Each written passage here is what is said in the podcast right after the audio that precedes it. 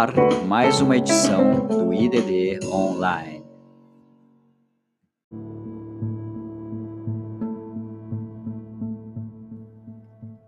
E você que está escutando esse podcast, nós gostaríamos de reforçar o nosso pedido de ajuda às pessoas mais necessitadas nesse momento de enfrentamento do Covid-19.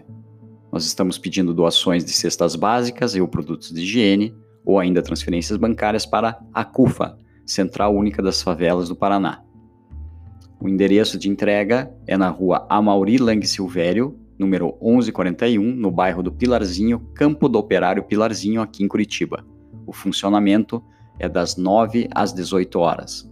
As doações financeiras podem ser feitas por depósitos no Banco do Brasil, agência 2421 dígito X, conta corrente 14194 dígito 1.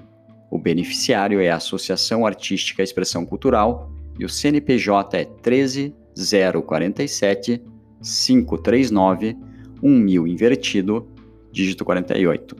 Muito obrigado por todo esse apoio. Continue nos acompanhando nas redes sociais.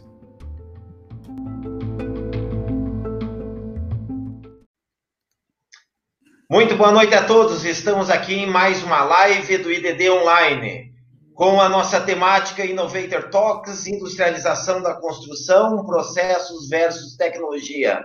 Temos a honra aqui de receber o engenheiro Bruno Soares Carvalho, que é engenheiro civil, mestre e está finalizando seu doutorado pela Universidade Federal do Paraná. No ano 2019, atuou como pesquisador visitante na Universidade de Alberta, no Canadá, e na Universidade da Flórida, Estados Unidos, pesquisando sobre construção modular. Nas atividades profissionais como engenheiro, possui experiência na execução de obras de infraestrutura, tendo trabalhado em projetos da usina hidrelétrica de Giral, é, na, em Rondônia, em projetos internacionais de obras de urbanização na Líbia e a usina hidrelétrica de Palomino, na República Dominicana, e a usina hidrelétrica de Toachi Pilatón, no Equador. Atualmente é gerente de pesquisa e desenvolvimento da ISA Engenharia e já passou por diversas áreas onde executou obras como indústrias, hospitais, escolas, shopping centers na região do Paraná. Muito boa noite, professor Bruno. Muito boa noite, Dair. Professor Bruno, está com você. Olá, Deluca. Olá, Dair.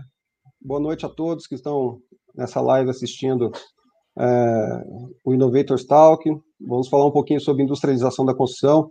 Eu agradeço imensamente o convite. É uma grande honra estar participando desse evento. É, espero contribuir com todos. Boa noite, Bruno. Muito obrigado. É um prazer tê-lo aqui conosco. Né, você que é um entusiasta da área de, de, de, inovação, né, da área de construção industrializada, de Lean Construction. E, Bruno, para a gente iniciar essa conversa, eu vou remeter aqui uma história interessante. Eu, você sabe que eu sou um apaixonado por concreto. Né? E eu sempre conto a história lá dos primeiros prédios, né, do Cognet, no final do, do, do século XIX, né, e Cognet, do do próprio Renebic, né, que quando eles começaram com os primeiros edifícios em concreto armado, eles faziam da seguinte maneira, né, eles cortavam forma de madeira, pregavam, dobravam ferro, colocavam dentro dessa caixaria, batiam concreto, claro que o concreto não era tão plástico como os concretos que nós temos hoje, jogavam lá dentro, esperavam aquele negócio secar e abriam aquilo, né, e iam subindo as suas estruturas. E isso não acontece mais nos dias de hoje. Né? Já se passou um século e a coisa mudou um pouco, né? mas eh, eu acho que a nossa construção civil, de certa maneira, ainda está um pouco atrasada. Então, essa é uma linha né, do, do, da nossa forma artesanal, ainda muito artesanal, de se fazer nossas edificações, vamos dizer assim. Né? Uma outra coisa que me intriga também, eu como engenheiro da área de materiais, né, sempre seguindo normas técnicas, ensinando isso para os meus alunos, quando eu olhava lá as normas, por exemplo, de blocos cerâmicos, uma coisa muito simples, né? Eles têm lá uns modos, né? É, um bloco de tanto por tanto por tanto e tantos M's. E eu ficava intrigado, o que, que é o tal do M? Ah, o M vale 9 centímetros mais 1 centímetro, que é da argamassa, né? E aí o tal do modular. Né? Então eu queria fazer esses dois ganchos contigo. Primeiro, por que, que nós estamos tão atrasados, né? e eu queria que você me explicasse um pouquinho mais por que essa demora da construção industrializada, qual é a diferença da construção industrializada. Eu pensava sempre que construção industrializada para mim era pré-fabricado e estrutura metálica, tá certo? E hoje a gente tem uma, uma infinidade, certamente, de, de técnicas, vamos dizer assim, de sistemas construtivos diferentes. Né? E também entrasse nessa linha aí das vantagens do que, e da explicação do que é a construção modular. Ok, agradeço a pergunta. Eu acho que é, esse espaço que a gente está tendo aqui ele vai ser muito proveitoso, porque dessa maneira eu tenho a oportunidade de é, explicar um pouquinho sobre como funciona essa industrialização da construção. Você tem completa razão, professor Daia, quando você coloca que é, o que faziam há 100 anos atrás, 150 anos atrás, a gente continua muito próximo, quase da mesma maneira. É, pouca tecnologia, foi implantado na, no processo da construção civil nos últimos anos, né?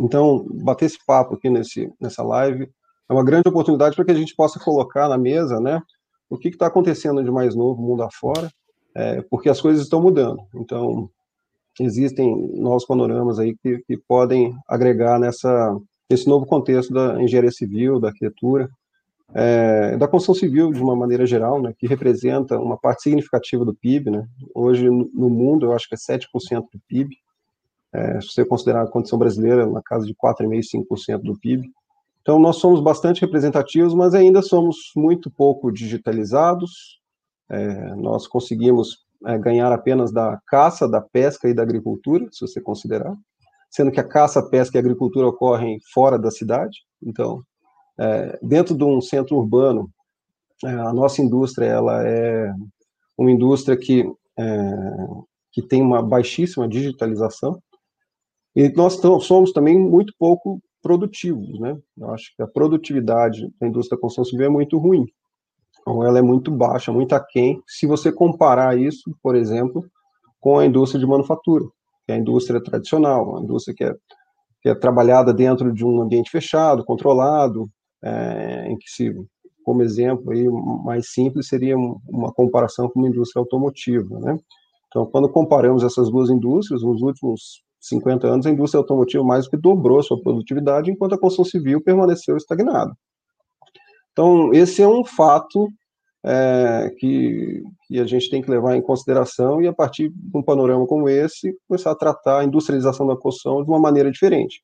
Porque se a gente quer melhorar a nossa produtividade, e melhorar a produtividade significa reduzir os custos lá na ponta para o proprietário que está adquirindo uma nova obra, nós precisamos copiar quem está fazendo bem feito. Quem está fazendo bem feito? É a indústria de manufatura.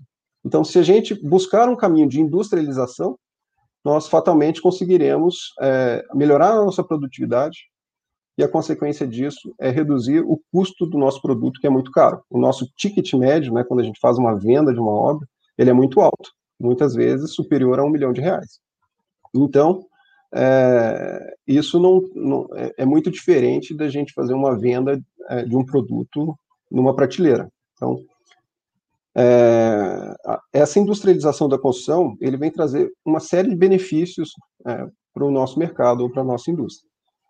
E como é que a gente pode classificar essa industrialização da construção? Existem vários graus de industrialização. Né? Os, inicialmente, vamos falar assim, uma indústria, a construção civil não industrializada, seria aquela indústria convencional, como você citou, né, feita com é, formas, é, forma, aço, concreto, bloco cerâmico, tal. Esse é o, é o padrão é, tradicional. O grau 1 de industrialização, quando a gente consegue subir um pouco esse nível, né, nós já conseguimos instalar algumas ferragens para telhados de madeira, lajes pré-fabricadas, quando a gente coloca pequenos componentes como esse, seria o grau 1 de industrialização, nós temos aí uma implementação de 10, 15% de industrialização ou, ou, de etapas feitas fora do canteiro de obra, que essas etapas que estão sendo executadas fora do canteiro de obra passam a impactar diretamente no prazo da, dessa, dessa edificação. O grau 2 de industrialização, ele já envolve é, sistemas painelizados, né? ou seja, um wood frame, um steel frame, esse seria um grau 2 de industrialização, que também melhora muito já a produtividade. Um sistema no tipo grau 2, nós conseguiríamos ter 15 a 25% na proporção de manufatura dentro de uma obra, e isso impacta entre 20% e 30% né, no, no prazo da obra. E o grau 3 seriam sistemas misto, que misturam tanto painéis é, pré-fabricados como componentes modulares, por exemplo, uma escada pré-fabricada ou uma cobertura pré-fabricada. Aí já teremos entre 30% e 50% manufaturado fora do canteiro e, consequentemente, entre 30% e 40% de economia no prazo da obra. E o grau 4, que seria o mais avançado, seria a construção modular. Na construção modular, é, ela, ela consegue industrializar entre 60% e 70% da obra e podemos ter aí entre até 50% de economia no prazo de uma execução. E o que, que seria a construção modular? A construção modular ela passa por pelo menos quatro ambientes. Né? Ela passa pela etapa de projeto, no escritório, pela etapa de manufatura numa fábrica, pela etapa de transporte em diversos modais, podem ser é, rodoviário, naval, ferroviário, e depois nós temos a etapa de montagem dessa, desses módulos na obra. E o que, que seria isso? Na, nada mais é do que uma alteração de processo. Se você tem uma edificação convencional, a construção modular seria você segmentar essa edificação em pequenos módulos que possam ser manufaturados dentro da fábrica e transportados, e você consegue assentar esses módulos né, numa, é, no ambiente da obra. Então, a grosso modo, seria a segmentação da obra em pequenas partes ou pequenos volumes que podem ser conectados posteriormente lá na ponta, lá no canteiro. Né? Mas nem toda é, por que, que eu falo que 60%, 70% da, da edificação pode ser manufaturado? Porque algumas etapas você não consegue jogar isso para dentro de um canteiro. Como exemplo, como é que você vai fazer um subsolo dentro de um canteiro? Uma movimentação de terra. Como que você faria uma fundação dentro de, um, de, de, uma, de uma, fábrica, né? Então, são etapas que você é, não consegue trazer para dentro do ambiente controlado, mas que é, são etapas necessárias, né, para o pro processo de execução de uma edificação. Bacana. Me diga uma coisa, Bruno.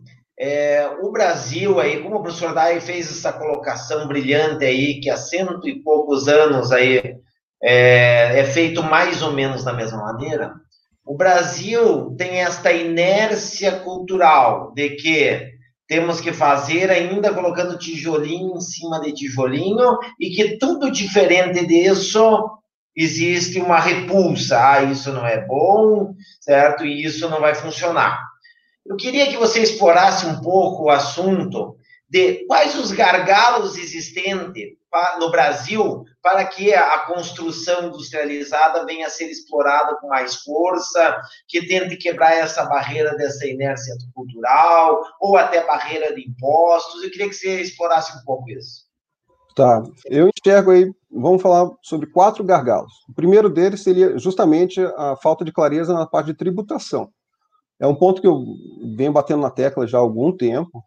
Hoje, nossa tributação não é clara, tá? A gente não tem uma, uma legislação que seja específica para isso, ou claro o suficiente, para que a gente possa organizar os nossos tributos. Então, eu, como empresário, se eu quiser industrializar, fazer uma obra em construção modular, hoje surge uma interrogação. Eu posso fazer essa obra, mas qual tributo será pago? Eu tenho duas opções. Hoje, numa construtora convencional, como é a nossa construtora aqui, a ISA Engenharia, nós pagamos ISS, Imposto sobre Serviço.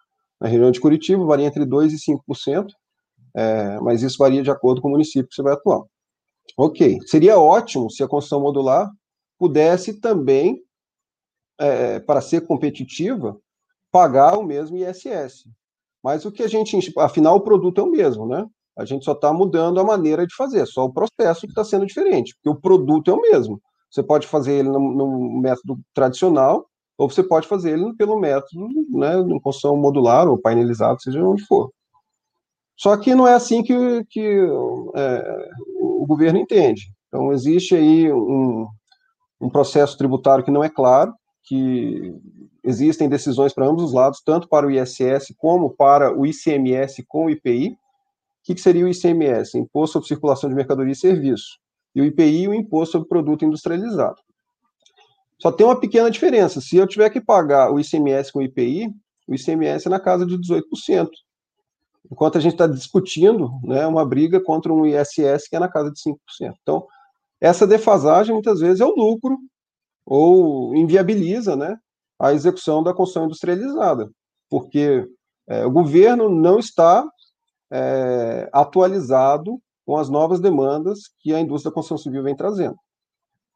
Então, ter essa, é, essa vamos chamar assim, esse, essa conversa com, com as partes é, governamentais, para que eles possam ter esse entendimento de que, na prática, é uma opção do profissional escolher qual método construtivo que ele vai adotar, e que, na teoria, deveria pagar o mesmo tributo, nem mais nem menos, mas o mesmo tributo.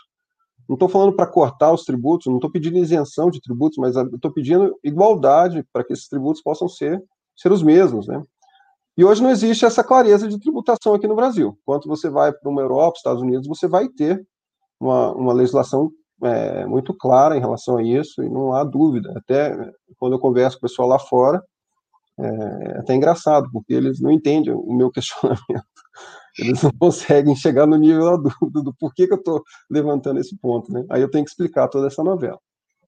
Um outro ponto é relacionado à parte de infraestrutura. Nós somos um país carente em infraestrutura. Né? Eu destaco aí a necessidade de aumentar e distribuir a malha ferroviária. Então, hoje no, Brasil, se eu não me engano, a gente tem na casa de 285 quilômetros é, quadrados para cada quilômetro de ferrovia. Tá? Nos Estados Unidos, na casa de 40 e poucos quilômetros quadrados para cada quilômetro de ferrovia. Então, a distância é muito grande, né? É, então, nós temos uma infraestrutura muito decadente, né, uma infraestrutura precária, é, e que pode ser melhorado como eu disse, o, o, a construção modular, se eu estou manufaturando o meu módulo aqui em Curitiba, eu posso transportar ele para qualquer lugar do mundo. Mas para isso eu preciso ter infraestrutura. Um outro ponto de melhoria de infraestrutura, no, nosso, no meu ponto de vista, seria transporte fluvial, que é pouco aproveitado aqui na, no Brasil. Ainda teriam, obviamente, melhorias nos portos, melhorias nos, é, nos modais rodoviários, né, que são subdimensionados, na grande maioria, no sentido de quantidade de pistas que você tem, ou mesmo manutenção precária. Então, ou seja, nós precisaríamos melhorar muito a nossa infraestrutura para que a, a construção industrializada pudesse ser transportada, de onde estão as grandes fábricas até o ponto de aplicação. Se você não tem uma infraestrutura adequada, você não consegue transportar esse módulo é, de uma maneira adequada e ele vai chegar danificado e perdeu todo o sentido você estar tá manufaturando, né? Então, essa infraestrutura é fundamental para a gente chegar no final. É, existe também a, a, necessidade de estruturar, seria o terceiro ponto, né, uma cadeia de fornecedores, uma cadeia é, que pudesse dar suporte a essas novas indústrias. Se você comparar hoje a indústria automobilística, eu sempre cito o caso da Brose, eu tenho alguns amigos que trabalham lá na Brose, a Brose é uma fornecedora da indústria automotiva e ela está colada aqui no, na região de Curitiba à fábrica da Audi, Volkswagen Audi e da Renault fornece para ambos. Esse é um fornecedor estrutural. Esse cara, é, se, a, se uma empresa como, se uma montadora como a Volkswagen a, e a Renault vão abrir uma nova fábrica em qualquer lugar do mundo, eles vão ligar para a Brose e perguntar se ele quer ir junto. Né? Não é o que ocorre na indústria da construção civil. A nossa indústria é completamente fragmentada. Se eu estou com uma obra né, na região de Minas Gerais e preciso fazer uma obra no Goiás, dificilmente eu vou levar meu empreiteiro. Eu vou pegar o empreiteiro local. Então, essa fragmentação, você perde a parceria com, com, com esses seus fornecedores, né? E o resultado disso é que você não consegue dar continuidade e melhorias nos seus processos. Então, isso é um outro gargalo enorme que a gente tem. Então, quando você começa a, a industrializar a, a sua edificação, você abre potencial para estruturar esses parceiros, porque eles podem estar localizados no entorno da sua fábrica e dessa maneira você consegue montar um pátio fabril que vai atender essas novas demandas, né? Ou seja, o setor ainda tem muito por fazer, né? A gente tem, é, por exemplo, a área de códigos, legislações. Se você pegar um, hoje o município de Curitiba não está preparado para receber construção modular. A gente não tem nada escrito na legislação urbanística nossa aqui que remete a isso. Ah, o município de Nova York já está começando a tratar esse assunto. Então, eles já estão é, começando a discutir é, ideias de como é, atender as edificações feitas em construção modular, porque a construção modular, no final das contas, ela consegue diminuir muito a, a quantidade de transporte é, de materiais que vão até a obra. Então, você tem uma obra no, no meio de um centro urbano congestionado, é, uma condição comum é que você tenha frete chegando nessa obra o dia inteiro, né? Ou seja, caminhão entrando no centro da cidade o dia inteiro. E se você coloca, instala uma fábrica numa região metropolitana, e esse, esse volume de carga, ao invés de chegar no centro urbano, ele vai direto para essa fábrica, você consegue é, manufaturar o módulo dentro dessa fábrica e transporta esse módulo até o centro urbano, você reduz talvez 20, 30 carretas de entregas de materiais a uma única entrega de módulo. Então, você condensa né, todas essas entregas é, numa única oportunidade. E isso, sem dúvida nenhuma, traz benefícios é, aos centros urbanos, porque você está melhorando o tráfego em áreas congestionadas. Então, você ter esse tipo de é, entendimento do governo, né, um processo feito a quatro mãos, você ter a sociedade que tá, que começa a, a, absorver culturalmente essas novas edificações, e você tem técnica e engenharia para isso, é um caminho para que a gente possa eliminar esses gargalos.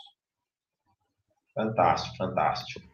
Bacana, Bruno. E interessante você colocando todos esses empecilhos, né, essas dificuldades que nós temos ainda em termos de legislação e, e de infraestrutura, vamos dizer assim, né, em nosso país.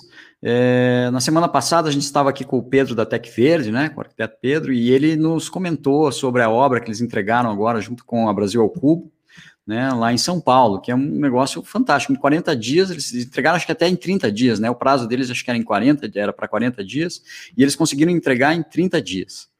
É, então você veja, é, quer dizer, é, nós, mesmo com todas essas dificuldades de logística, de, de empecilhos de, de, de, de tributos, né? de legislação não muito clara. A gente ainda tem toda essa criatividade e consegue fazer. Então a gente tem um potencial muito grande, né? Como é que se enxerga isso no, no nosso país? Primeiramente, queria mandar um abraço para o amigo Pedro, também para o Ricardo, da, Pedro da Tec Verde, Ricardo da Brasil Cubo, são grandes profissionais, admiro demais esse pessoal. É, estão dando um show de bola nesse novo hospital do Boimirim, uma parceria junto com a Ambev, também com a Gerdau, então é, estão de parabéns em poder colocar, tirar do papel isso aí, conseguir colocar na prática, né?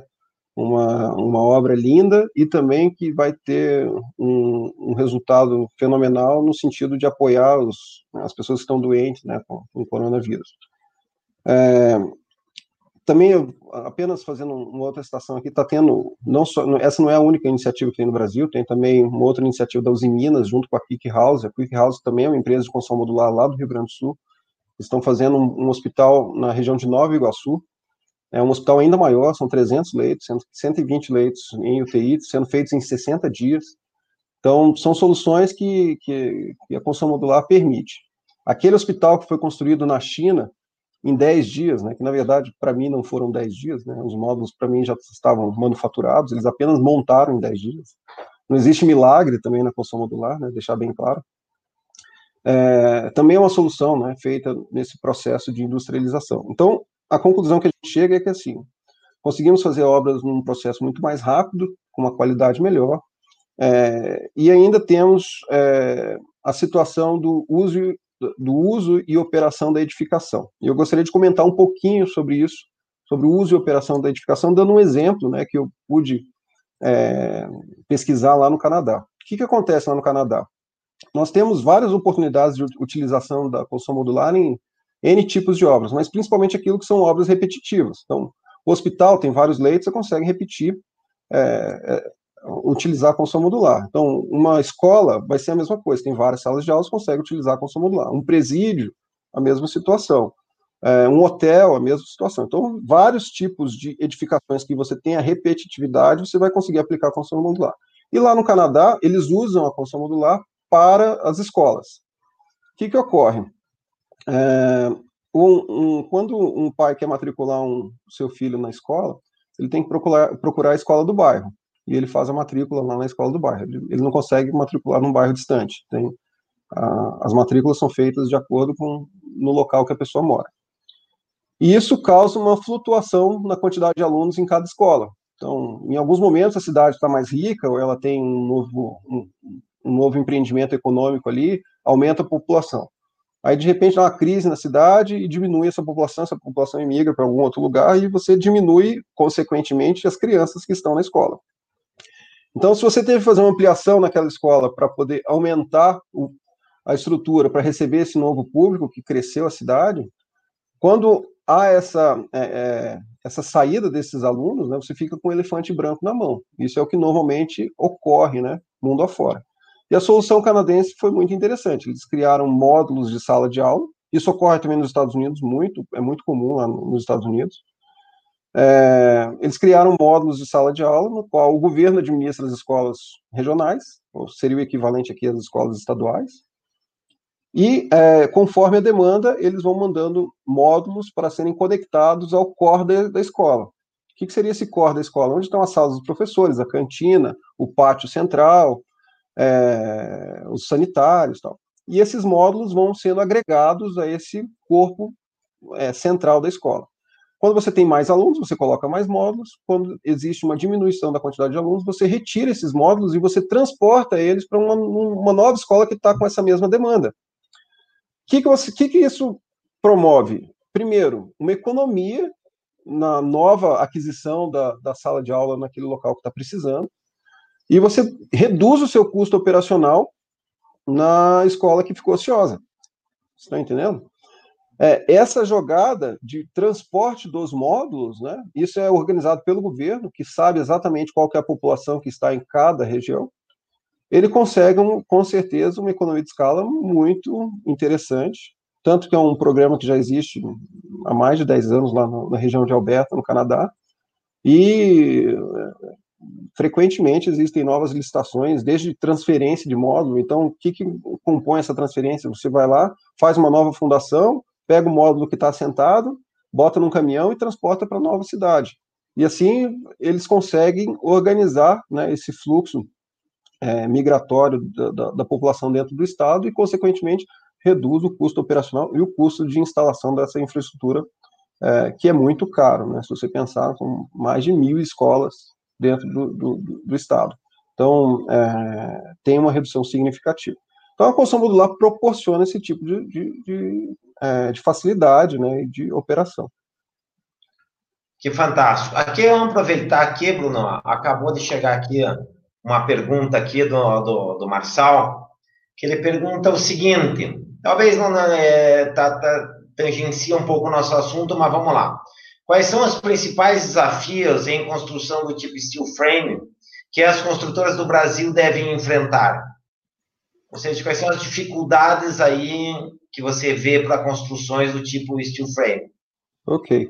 Eu já trabalhei com obras em steel frame, né? É, nós executamos um colégio em obras de steel frame, foi um, um, colégio, se não me engano, mais de 4 mil metros quadrados, foi feito em dois ou três meses.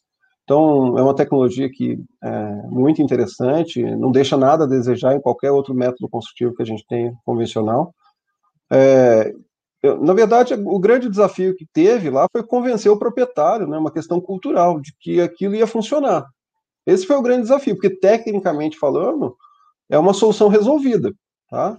Não tem é, é, grandes problemas se você falar tecnicamente, a não ser condições muito específicas, por exemplo, das juntas entre placas, né, que você vai ter a placa né, cimentícia lá, quando você tem uma área de fachada, você tem essas juntas, quando expostas, ela acaba eventualmente ocasionando uma fissura ou outra, mas no nosso caso, nessa escola, nós assumimos a junta de dilatação que existia né, entre as placas, e o problema foi solucionado. Ficou muito interessante a edificação, ficou bonita, tá?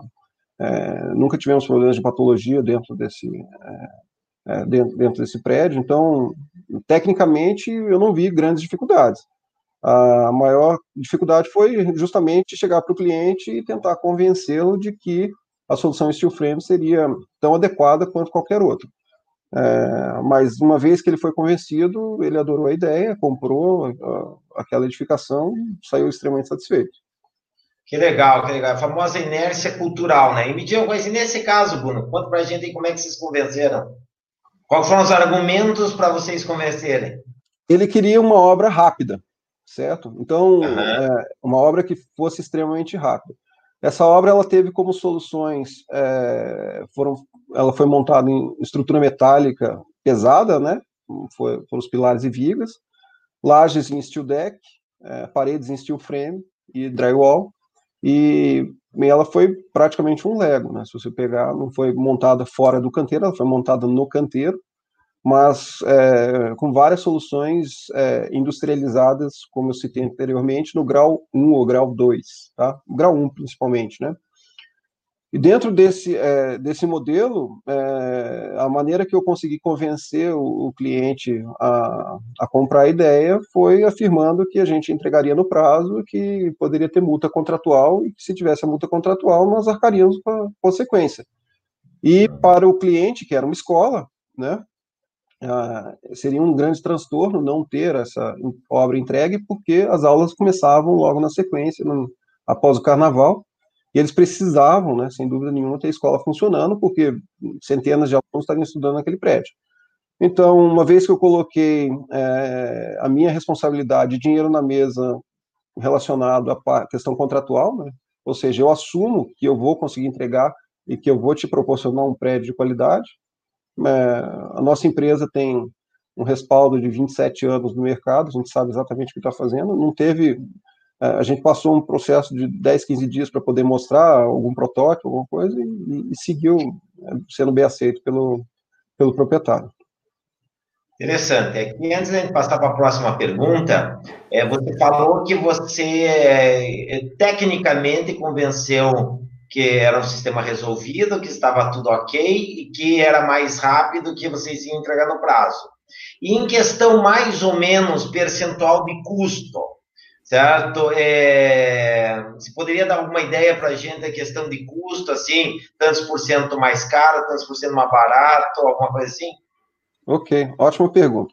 Eu vou virar a mesa em relação a essa pergunta, porque assim, nós temos que tentar identificar com o nosso cliente qual que é o valor que ele enxerga, tá? E o valor não é o custo, tem uma diferença.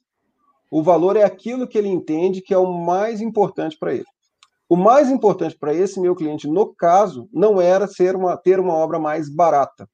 Porque se ele quisesse uma obra mais barata, talvez ele teria adotado uma outra solução construtiva, talvez teria chamado uma outra empresa, talvez teria feito de uma outra maneira. Ele precisava ter um processo de confiabilidade e velocidade. Esse era o valor para esse cliente. Ele queria ter uma obra entregue no prazo, na qualidade que ele precisava, com o escopo que ele tinha solicitado. Então, quando eu ofertei esse valor a ele, ele comprou a ideia. Então, não, é, eu não vou colocar na mesa que é, foi mais barato. Não, não foi mais barato. Essa obra saiu mais cara do que uma obra convencional, não tenho a menor dúvida. Mas o que, que adianta eu fazer essa obra mais barata no método construtivo tradicional e eu entregar ela em julho? E os 300 alunos que vão estudar lá, esses caras ficam aonde? Até julho. Isso. Bruno, e aproveitar então. então relação, okay? Aproveitar essa deixa aí que está dando, é, em termos do, do, do, do, comparativo com o convencional, né? Essa obra com o convencional. O, o pós-entrega, né? assistência técnica pós-entrega, aumentou, diminuiu? Como é que se sentiu isso aí, comparativamente? Essa obra, especificamente, eu, eu tive uma ou duas chamadas de, de, de, de manutenção pós-obra. Certo? E, na tradicional, em geral, assim, o que, que você Olha, tem de média? O, o, grande gargalo que a gente tem hoje em dia, né, é, normalmente são é, infiltrações em coberturas, né, então esse é o, talvez o, o é, quando você tem um, um, período de muitos ventos na região uhum. aqui, então eventualmente tem um desgaste no parafuso, alguma coisa, e começa uma goteira ou outra. Esse é o principal tipo de chamado que existe, mas isso é muito raro. A gente, para você ter ideia, a gente não tem equipe de manutenção na empresa. Porque a gente, quando ocorre, eventualmente, um cliente ter um, uma eventual manutenção, a gente desloca alguém da obra e vai até a, a, atender esse chamado. É, porque é muito raro acontecer. É, é eu não tenho vai, dois, três chamados no, no mês, sabe, para manutenção. É, é são fatos raros, né, acontecer esse tipo de situação a garantia de cinco anos, né? Então, Sim. por cinco anos, você vai uma, duas vezes na obra, é muito. Porque você fal... pela qualidade. Falando em steel frame, até estava me lembrando aqui, anos atrás, eu e o Deluca, a gente conheceu lá a Smart de Ponta Grossa, né? E eu achei Sim. fantástico aquilo, né? Porque você manda um projeto para eles, eles te mandam, te devolvem os perfis, todos furados, parede por parede, tudo separadinho, né? É, é, quase um manual realmente de Lego, né? Uma coisa muito fácil hoje de você executar, né? Quase faça você mesmo. Né? Sem dúvida, sem dúvida. É, eu conheço a Smart também, também atua no sistema de industrialização da construção. Dentro daquela minha classificação, ele seria um grau 2, né, uhum. sistemas painelizados. É uma empresa extremamente interessante, com técnicas muito avançadas, então, então de parabéns também. É, posso, eu estou acompanhando aqui no celular também, existem algumas perguntas ali, se Sem quiser dúvida. puxar alguma coisa ali, Daya. Você está acompanhando aí no, nós no estamos até com, com, com o Edmundo Talamini Neto aqui, que, que bacana, que bacana. Lá da, da SESB.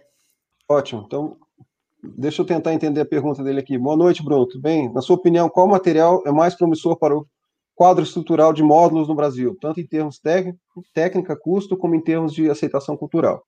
Ótima pergunta, Edmundo. Então vamos lá. A construção modular, você pode utilizar os três tipos mais comuns de materiais: concreto, aço e madeira.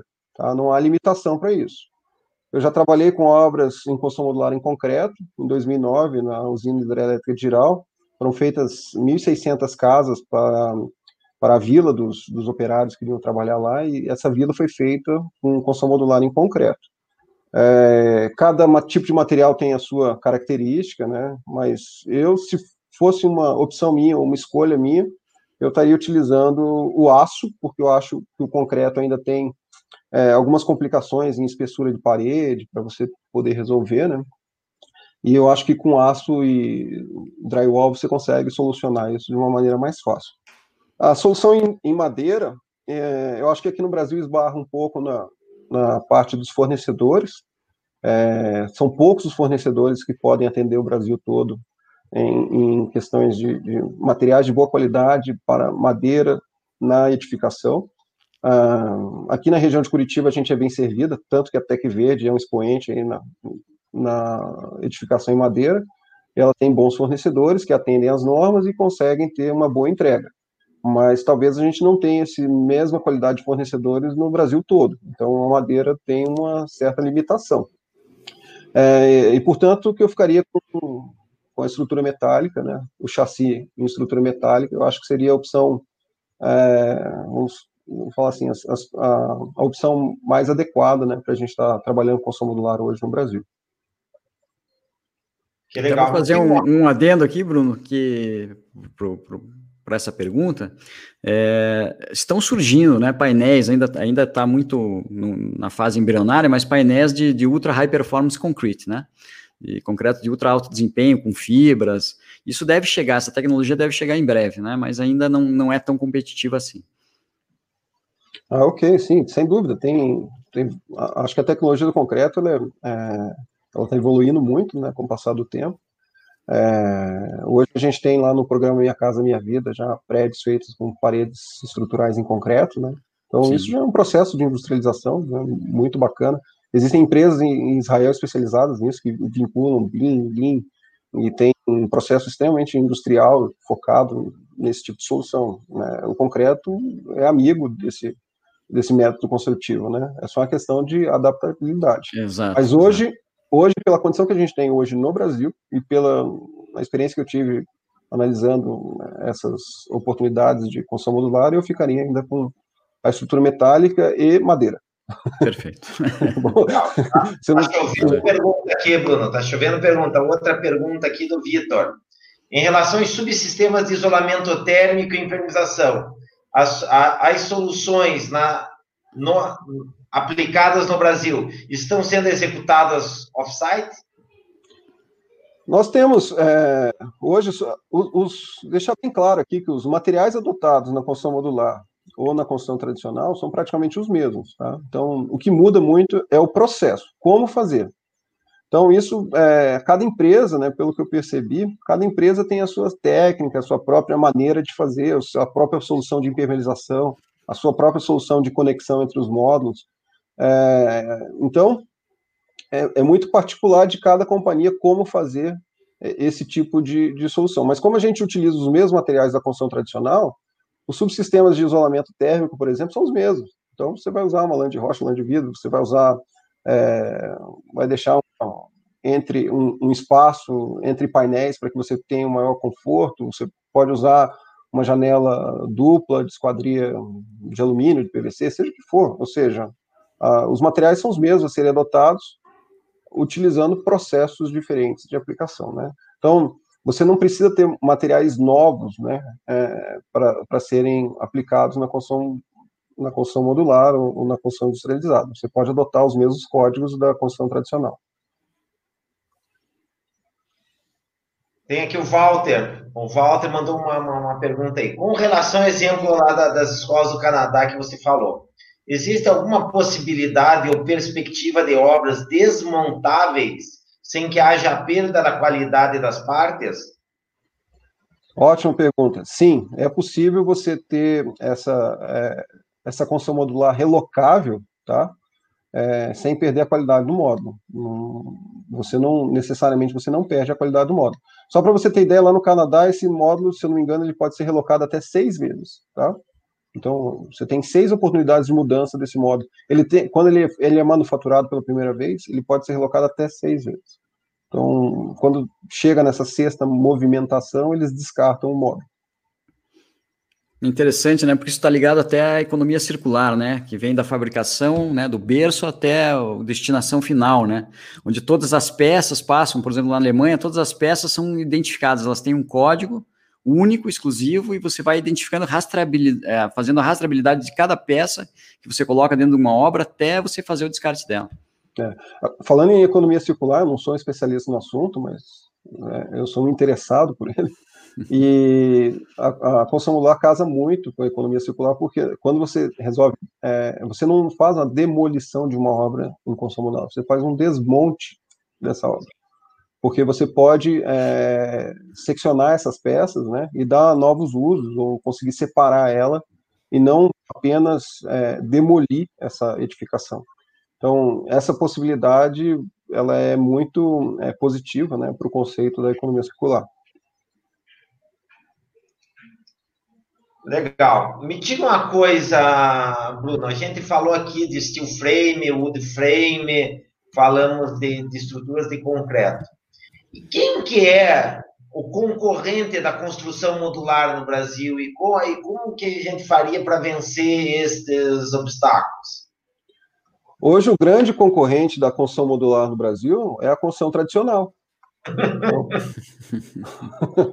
então assim, por que, que eu, eu, venho abertamente aqui e faço elogio? Obviamente, as empresas fazem por merecer, né? A Smart, a Tec Verde, a Brasil ao Cubo. É, nós, aqui na nossa consultora, nós estamos num processo de abertura de uma empresa em construção modular. Mas eu troco figurinha com, com essa turma o tempo inteiro. Eu quero saber o que eles estão fazendo e eu já também já ao mesmo tempo já visitei eles e, e no que eu pude ajudar, eu espero ter ajudado essas empresas, né?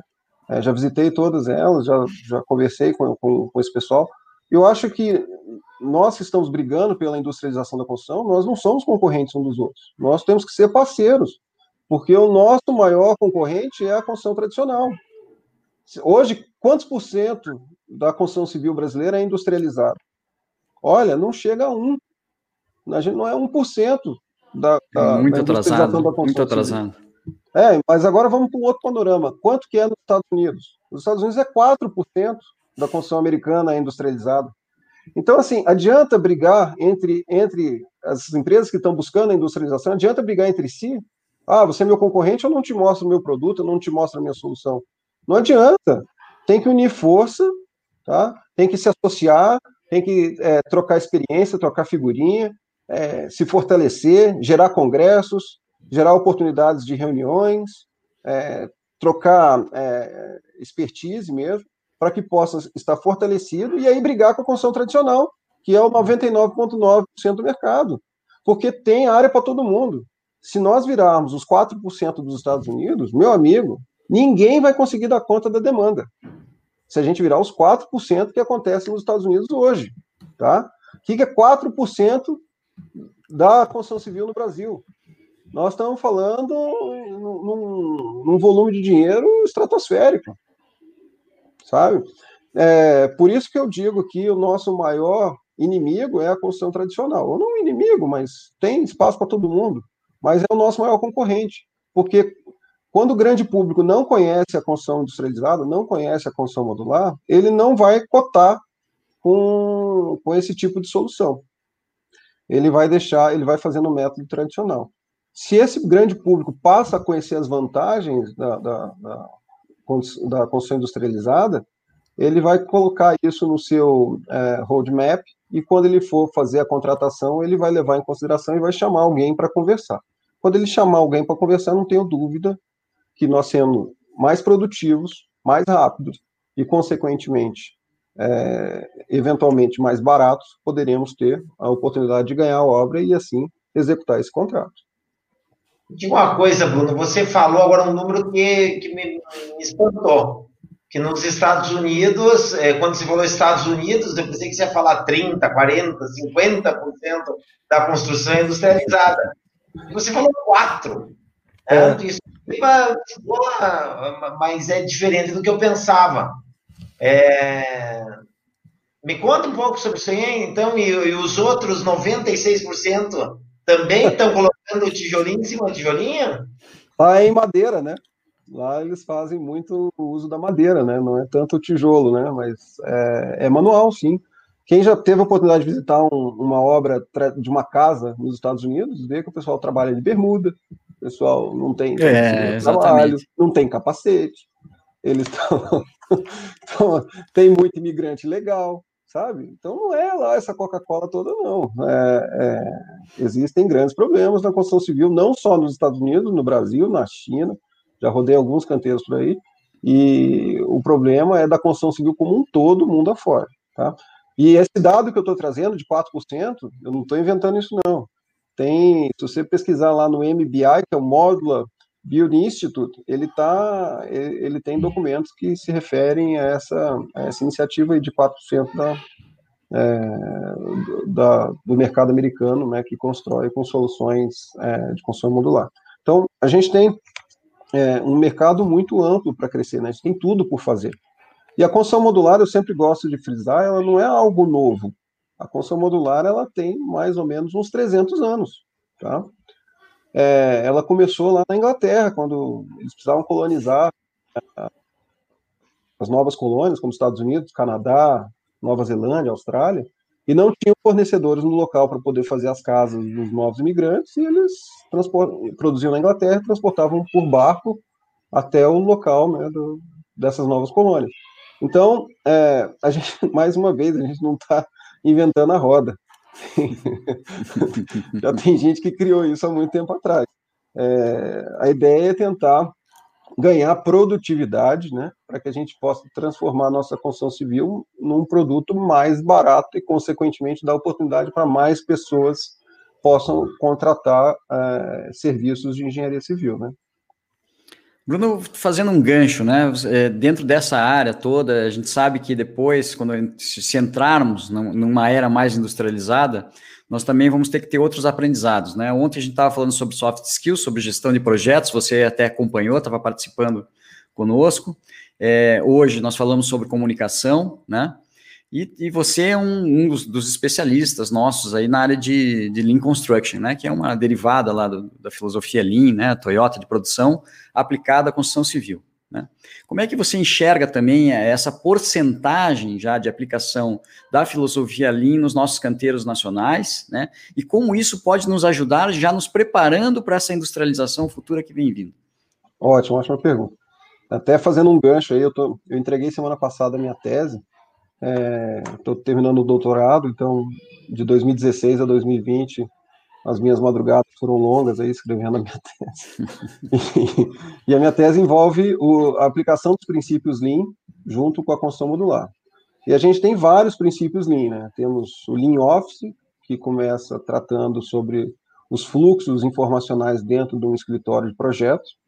Depois nós temos o Lean Manufacturing, que seria baseado no sistema Toyota de produção da indústria automotiva dentro da fábrica.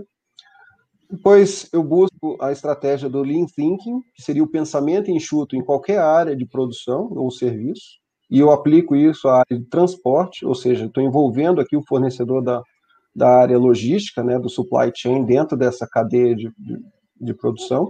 E por último, o Lean Construction, né, que está mais relacionado à área de construção civil mesmo, no qual o Brasil é um dos expoentes na, na, no, no, mundo, né, em Lean Construction.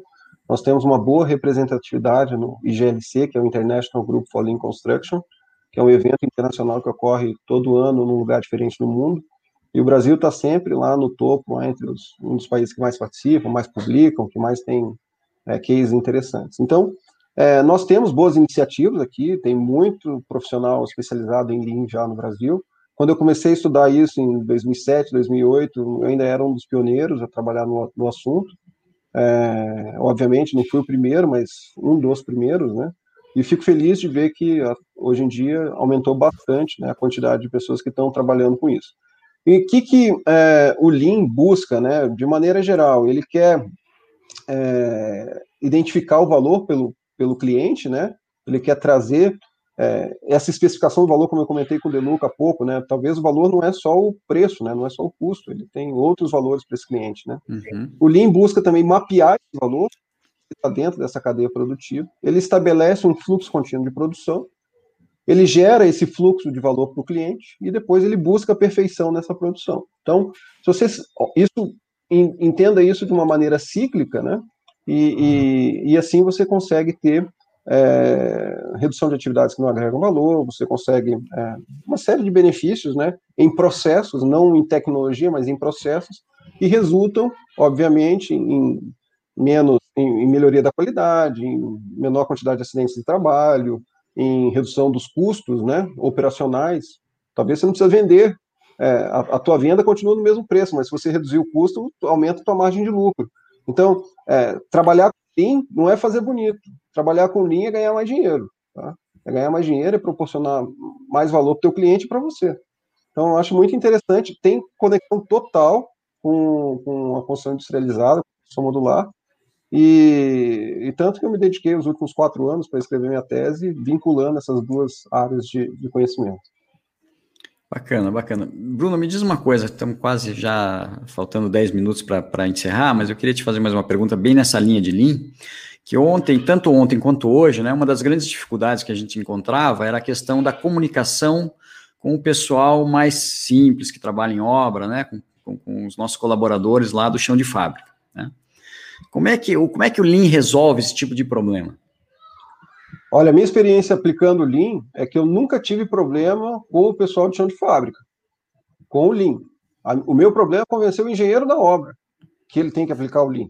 Tá? Esse cara que é difícil, porque esse cara que não quer fazer, adotar as novas práticas ou os novos processos para que é, a gente possa tentar melhorar a produtividade dentro do, do, canteiro dele. Porque normalmente o, o, o, operário, quando você mostra uma solução em que fica mais fácil para ele fazer, que ele leva menos tempo para fazer, e que aquilo, é, no final das contas, é, ele acaba ganhando maior produtividade e gera mais rentabilidade para ele no final do mês, você acha que esse cara vai ter dúvida de como que ele vai querer produzir? De Se você pagar por produção, ele, ele vai querer trabalhar da melhor maneira possível, que ele faz menos esforço e ganha mais. Então é muito simples convencer o operário. Porque eu li a partir do momento que a gente fala assim, olha, vamos fazer um teste de uma semana. Se você não gostar, a gente volta ao modelo tradicional. E nessa uma semana ele ganha mais e trabalha menos. Pronto, está convencido. Não precisa muita coisa. Agora, agora você chegar. O, o, o Lean ele trabalha de uma maneira bottom-up e top-down. O que, que seria isso? Ele é de cima para baixo e de baixo para cima. Você tem que convencer o presidente da empresa que o Lean é interessante, e você tem que convencer o servente com a, com a menor especialização, aquele cara que está na ponta da lança lá no operacional, de que aquilo é interessante. E esses dois caras têm que se casar lá no meio. Só assim você consegue fazer uma boa implementação. Você vem de baixo para cima, de cima para baixo. Se não tiver o entendimento do presidente da empresa, no qual ele, ele confia naquilo que você está fazendo, e que ele assina embaixo, te dando autonomia para fazer, não funciona. E se você não conseguir convencer o teu operacional de que aquilo é necessário e que vai dar resultado para ele, também não funciona. Então você tem que convencer as duas pontas. E lá no meio, você é, é a última camada que você precisa estar tá convencendo, porque é quando todo mundo já está contaminado, não tem mais para onde fugir. Né? Sem dúvida. Legal. O, aqui tem, uma, tem, tem um tempinho ainda, tem uma pergunta aqui, voltando um pouco até para a técnica, certo? Do Marco. Ele fala dos sistemas de banheiros prontos. Quem é... Os sistemas de banheiros prontos ainda estão sendo usados em prédios corporativos via essa tecnologia numa edição do Concrete Show. Ótima pergunta. Então vamos lá. O que é o banheiro pronto? No caso, ele seria um, a, o nome desse banheiro pronto que você está chamando, ele é um POD, tá? POD, POD. Esse pod, ele é um elemento de construção modular. Existem fábricas nos Estados Unidos é, especializadas, aqui no Brasil tem também, especializadas em, em, em, banheiros prontos, em escadas, em soluções pequenas, né, ou módulos pequenos que vão dentro da edificação. É, é, eu trabalhei diretamente, eu pude visitar uma obra de uma empresa chamada Blocks, se vocês quiserem depois pesquisar, B-L-O-X, a Blocks, e essa empresa Blocks faz exatamente esses banheiros pré-fabricados, né, é, esses banheiros modulares que são encaixados em. É, pode ser tanto na construção modular, é, pode ser encaixado entre módulos, ou mesmo numa edificação com laje em concreto, né, um prédio de grande altura, por exemplo, você consegue também colocar um banheiro pronto desse numa laje é, tranquilamente. Basta estar projetado e planejado para isso, né? Você não consegue, no meio do caminho, trocar o teu banheiro tradicional por um banheiro pod. Mas se você, desde o início, nasceu com a ideia de fazer um, um, um banheiro pod, você consegue é, alavancar isso e colocar essa solução dentro da laje. Aqui em Curitiba tinha uma, uma empresa que ela nasceu dentro da UFPR, que chamava Offsite Brasil. Eu não sei se eles estão operando ainda, mas eles, se vocês quiserem pesquisar depois, também tem aí o, pelo Google, aí vocês vão conseguir achar. E essa Offsite Brasil, ela solução de banheiro pronto. Então, tentou aí no mercado é, vender essa solução aí. Não sei como, como a empresa está desenvolvendo hoje em dia, mas aqui no, na região de Curitiba, é, o engenheiro Eduardo, que estava trabalhando com, com a Offsite Brasil, é, aqui na região de Curitiba a gente tinha esse tipo de solução. Não está longe da gente, não. Legal. Ó, teu amigo voltando aqui, Bruno. Vai lá, é com você, Bruno. Tudo bem, Edmundo, vamos lá. Eu tenho ouvido falar no emprego do DFM, DFMA, desculpa, Design for Manufacturing Assembly, na construção modular. Isso já é uma realidade no mundo ou ainda estamos longe disso? Isso já está acontecendo, sim. Tá? Eu acho que já, já, já tem soluções, é, principalmente no exterior, que estão acontecendo. Aqui no Brasil ainda não está não tá é, muito desenvolvido, não, mas já tem soluções aí no, no exterior que estão acontecendo, sim. Não Legal, tenho muita experiência sobre esse assunto do, do DFMA, mas eu sei que já, já vi alguma coisa sendo registrado sobre isso, mas aqui no Brasil ainda não, não identifiquei, não. Estou vendo aqui a Estela, nossa querida colega, professora e, e grande engenheira da, da Plaenge, está aqui nos acompanhando também. Ela adorou a tua resposta, acho que em relação ao Lean, né? Da comunicação no Lean. Uhum. Muito bacana, muito bacana. Obrigado, Stella. É isso aí, Bruno. Eu acho que foi um papo, um papo legal. Estamos aí a três minutos de encerrar. Queria te passar a palavra aí para você fazer as considerações finais. Daí o professor daí faz o encerramento. Agradeço já a tua participação. Te passo aí para você fazer as tuas considerações finais, Bruno. Ok. Eu convido as empresas, profissionais que estão interessados em, em, conhecer mais sobre o tema de industrialização da construção, que me procurem no LinkedIn, é, pelo meu nome completo, Bruno Soares de Carvalho. É, vamos bater um papo lá na, nessa rede social, que é muito interessante. E eu acho que a gente precisa de novas iniciativas. Então, tem grandes empresas aí que, que estão nos assistindo, é, para que essas empresas possam é, entrar em contato conosco e a gente talvez elaborar algumas parcerias, algumas trocas de experiências. É, é isso que precisa para que a gente possa alavancar no Brasil a construção industrializada de uma maneira geral, não vendo apenas o peixe da construção modular, mas a construção industrializada, porque a gente está precisando. A nossa construção é, construção civil hoje ela é muito atrasada, muito defasada. É, eu, eu, comento também que hoje, para um profissional entrar dentro da cadeia da indústria da construção civil, ele precisa ter 18 anos, uma carteira de trabalho e boa vontade. Essa é a capacitação do cara. Então, para ele entrar numa indústria automobilística, meu amigo, esse cara tem que fazer um monte de curso, no, pior carro que seja. Então, é, se a gente não tem uma boa capacitação, e está aí o IDD fazendo uma promoção de uma live como essa, né, para que a gente busque capacitar esses profissionais, é, a gente não tem um, um, um, resultado muito bacana lá na frente se a gente não capacitar a nossa mão de obra. Então, eu não vejo outra saída que não seja a capacitação. Para que a gente possa ter uma, uma construção industrializada de ponta, de referência, que a gente tem todo o potencial para isso. É, daqui a alguns anos o Brasil ser uma referência nesse assunto. A gente tem condição de chegar lá. Muito obrigado pela, pelo convite, pela participação aí, pelo, pelo público que mandou algumas perguntas. É, eu fico à disposição para novas oportunidades. Mais uma vez, muito obrigado, Bruno. É uma satisfação tê-lo conosco aqui, dividindo uma pequena parte do seu extenso conhecimento sobre essa área. Agradecer a todos que estão participando conosco também, né?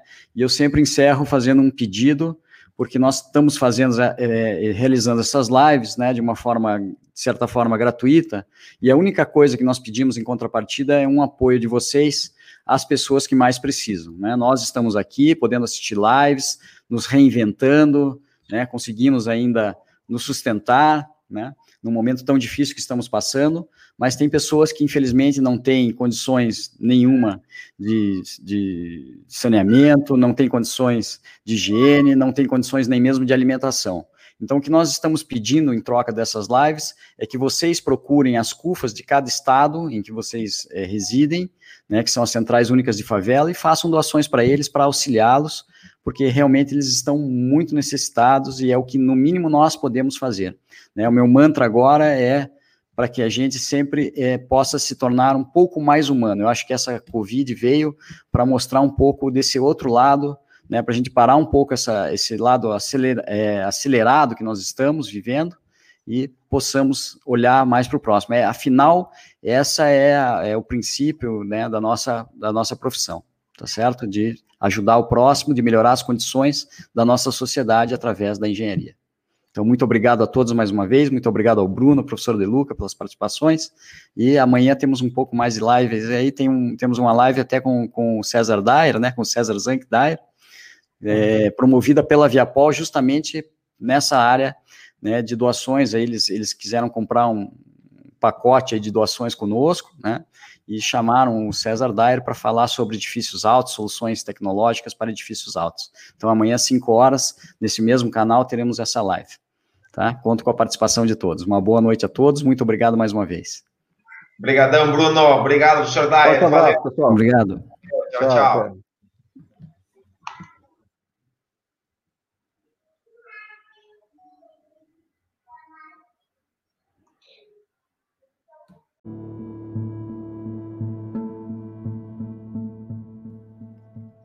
E você que está escutando esse podcast, nós gostaríamos de reforçar o nosso pedido de ajuda às pessoas mais necessitadas nesse momento de enfrentamento do Covid-19. Nós estamos pedindo doações de cestas básicas e produtos de higiene, ou ainda transferências bancárias para a CUFA, Central Única das Favelas do Paraná. O endereço de entrega é na rua Amauri Lang Silvério, número 1141, no bairro do Pilarzinho, Campo do Operário Pilarzinho, aqui em Curitiba. O funcionamento é das 9 às 18 horas. As doações financeiras podem ser feitas por depósitos no Banco do Brasil, agência 2421 dígito X, conta corrente 14194 dígito 1. O beneficiário é a Associação Artística Expressão Cultural e o CNPJ é 13047 539 1000 invertido, dígito 48. Muito obrigado por todo esse apoio. Continue nos acompanhando nas redes sociais.